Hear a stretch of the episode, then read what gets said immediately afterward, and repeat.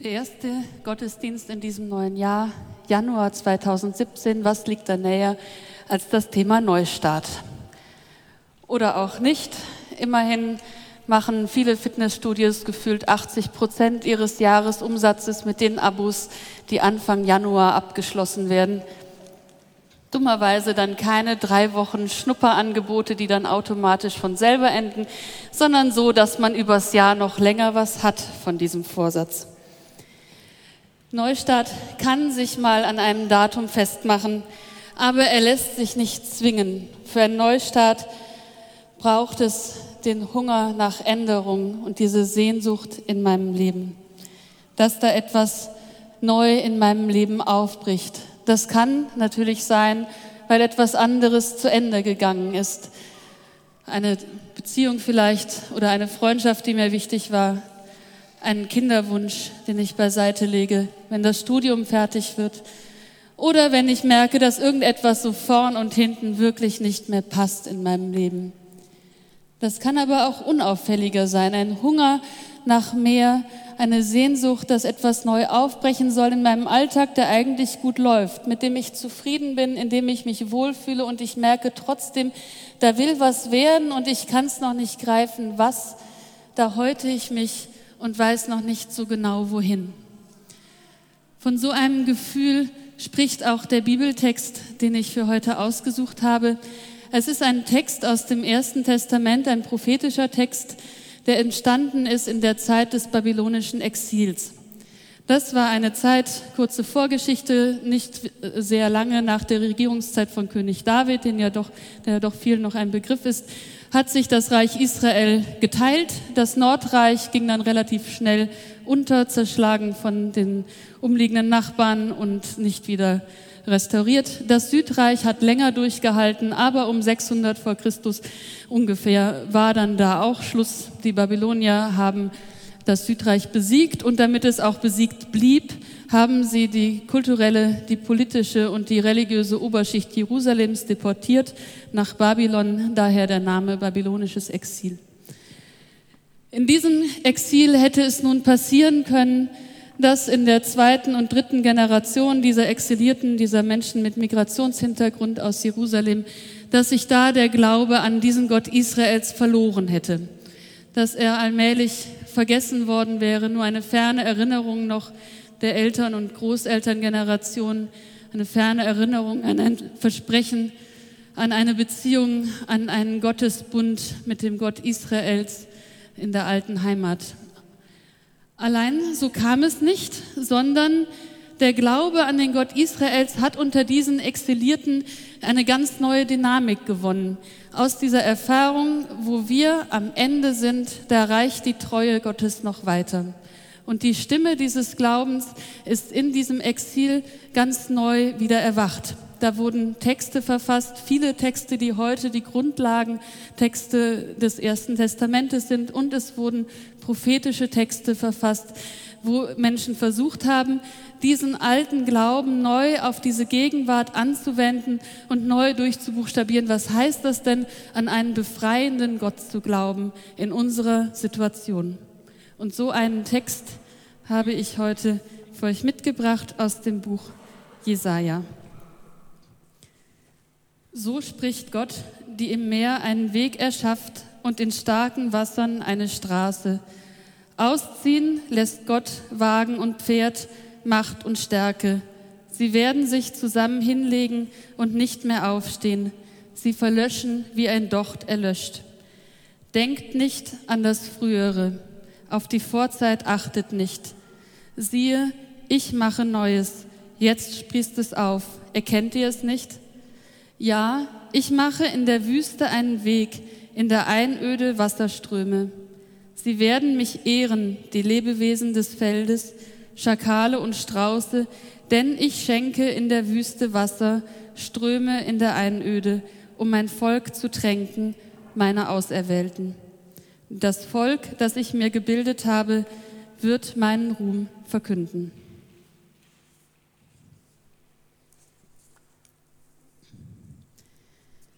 Ja, das Erste, was dieser Text erzählt, das ist ein Aufruf nochmal der Erinnerung an die Rettung aus Israel, den, äh, die Rettung aus Ägypten, den Auszug des Volkes Israel vor der Sklaverei in Ägypten durch das Rote Meer. Ich erschaffe im Weg ein Meer, und, äh, im Meer erschaffe ich einen Weg.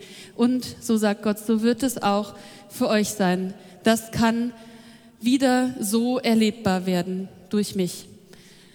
Und alles, alles, was jetzt an Herrschaft der Gewalt noch ist, alle Pferde und Kriegsgeräte, die Panzer und Kriegsmaschinerie der damaligen Zeit, das wird alles seine Gewalt und seine Macht verlieren und zwar für immer. Und dann denkt nicht mehr an das Frühere und achtet nicht auf, die, auf das Vergangene. Viele von euch werden es wissen, es gibt Wunden, die heilen nie. Und die können auch nach Jahren, wenn man sie schon vergessen geglaubt hat, auf einmal wieder schmerzen, so scharf und so frisch und so erbarmungslos, dass es einem den Atem raubt. Und das kann auch nicht ausgelöscht werden. Es gibt Dinge, die werden in diesem Leben nicht mehr gut. Und deswegen finde ich es besonders schön, dass hier nicht steht, alles Frühere ist ausgelöscht oder all das Frühere es ist weg. Nein, es ist nicht weg, aber es darf an Kraft und Macht verlieren, an Kraft und Macht über mich und über mein Leben. Es ist kein Neuanfang, als wäre vorher nichts gewesen. Es ist immer vorher etwas und für uns ist es nicht möglich, einfach wieder auf den Punkt Null zurückzugehen und alles noch einmal von vorne zu probieren. Aber es gibt die Möglichkeit des Neustarts und was früher war, darf in den Hintergrund treten. Und diese Wunden und Narben, die zu mir gehören, ja, die gehören dazu, aber sie gehören genauso dazu wie die Kraft zum Neuen. Und dieses Neue, das ist schon da. Es steht, dieses Neue ist schon da, ihr braucht nur hinschauen, seht ihr es nicht. Und das Bild für die Kraft dieses Neuen, das ist ein gigantisches Bild, das ist das Bild vom Wasser in der Wüste. Und das ist nicht nur deswegen ein gigantisches Bild, weil es halt ein Gegensatz ist, Wasser hier, Wüste da, Gott kann es zusammenbringen, was eigentlich gegensätzlich ist. Nein, das ist auch deswegen ein gigantisches Bild, weil es genau in einer Jahreszeit Wasser in der Wüste gibt und das ist der Frühling. Das ist heute an diesem verschneiten Tag in Aachen vielleicht weit weg, der Gedanke. Aber es steckt eben diese, diese Erfahrung dahinter, der Frühling in der Wüste des Nahen Ostens. Diese Wüsten sind äh, Steinwüsten in Israel und Palästina, in Jordanien und Syrien. Das sind Hügelketten, eine hinter der anderen, und die sind grau und braun und eben steinig, und da gibt es nicht viel zu sehen. Hier und da mal ein Dornstrauch, ab und zu ein Kamel oder zwei, oder mal, wenn man genau hinschaut, ein Skorpion, aber das war's dann auch schon. Und im Frühling, wenn es geregnet hat im Winter, dann bricht das Leben da auf. Und das ist nicht vergleichbar mit dem Frühling, den wir hier haben, der sich zart ankündigt mit einem zarten Schleiergrün hier und einem ganz vorsichtigen Schneeglöckchen da. Nein, das ist richtig, richtig gewaltiges Leben, was sich da zeigt. Das sind, da brechen total viele Blumen auf. Die sind dann nicht groß. Es ist immer noch die Wüste. Das ist ein schwieriger Lebensraum für alles, ähm, was da leben möchte. Aber es sind Millionen. Und es sind so viele und sie stehen so dicht. Und ich weiß nicht, wie es möglich ist. Es wird irgendeine Erklärung dafür geben. Sie stehen farblich sortiert. Das heißt, es gibt tatsächlich den einen Hügel, der ist rot und er sieht aus wie angemalt, weil es so unfassbar viele Blüten sind. Und der nächste ist vielleicht blau oder gelb oder weiß oder lila. Und es ist wirklich ein ganz gewaltiges, kraftvolles Bild des Lebens, was sich da aufbricht in dieser sonst so unwirtlichen Gegend. Und das Zweite, was neben den Blüten dann eben ist, das ist das Wasser. Man denkt, ja gut, es hat geregnet im Winter, jetzt vielleicht nicht so übermäßig viel und der Regen ist versickert und dann war es das. Aber nein, wenn die Wasserreservoirs in der Wüste gefüllt sind, dann reicht das, damit über Wochen da wirklich Flüsse fließen. Und das sind dann nicht ein kleines Bächlein nah am Versickern, sondern die graben sich ein. Deswegen sind die Täler in der judäischen Wüste so tief. Sie graben sich durch und das Wasser schießt wirklich über Wochen da entlang, knietief oder noch höher, tiefer. Und so, dass es da, wo es sonst so still ist, überall braust und tost von diesem Wasser.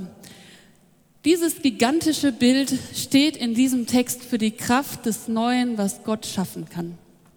Und ich habe gesucht und überlegt, es gibt in unserem Klima nichts, was sich damit in der Natur vergleichen lässt. Ich habe gedacht, vielleicht ein Sommergewitter, aber das ist schwierig, weil es hat zwar eine ähnliche Macht und Kraft, aber nicht dieses schöpferische, was, dass da etwas ganz neu ins Leben bricht.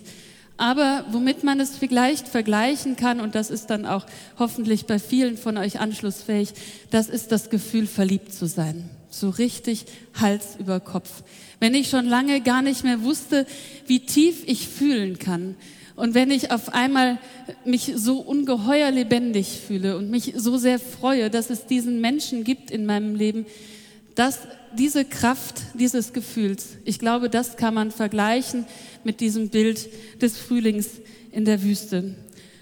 Und die Menschen, die diesen Text damals gehört haben, die haben diese Erfahrung, dass es in der Wüste Frühling wird, auf Gott hingedeutet. Natürlich wird es Frühling in der Wüste, es wird immer Frühling, jedes Jahr, aber es ist eben dann gedeutet, dass es Gott ist, der hinter diesem Aufbruch des Lebens steht.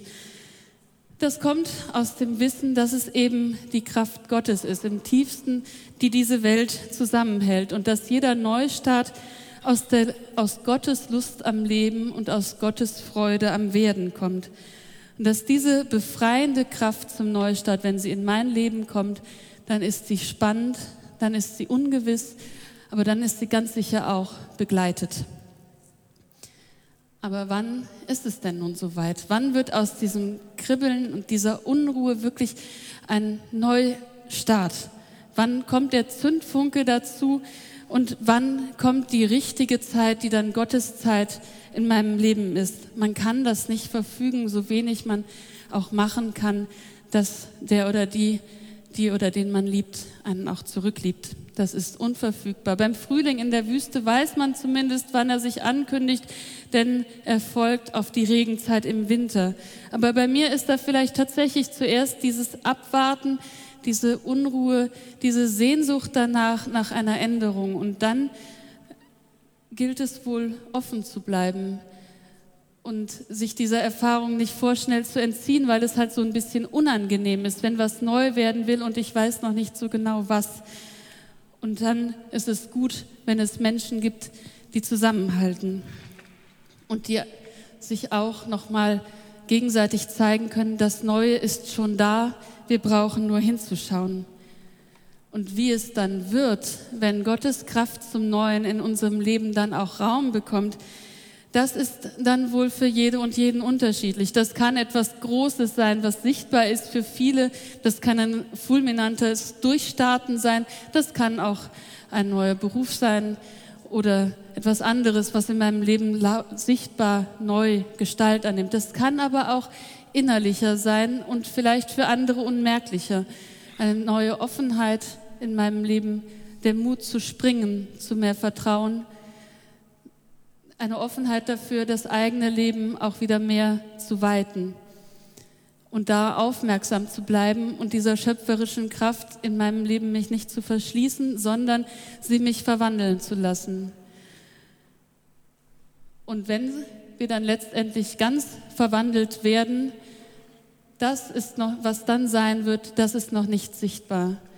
Aber wenn wir ganz verwandelt werden am Ende, der bei Gott nur der Neustart zu einem endgültigen Leben ist, dann wissen wir, dass wir Gott ähnlich sein werden, denn wir werden Gott sehen, wie sie ist. Amen.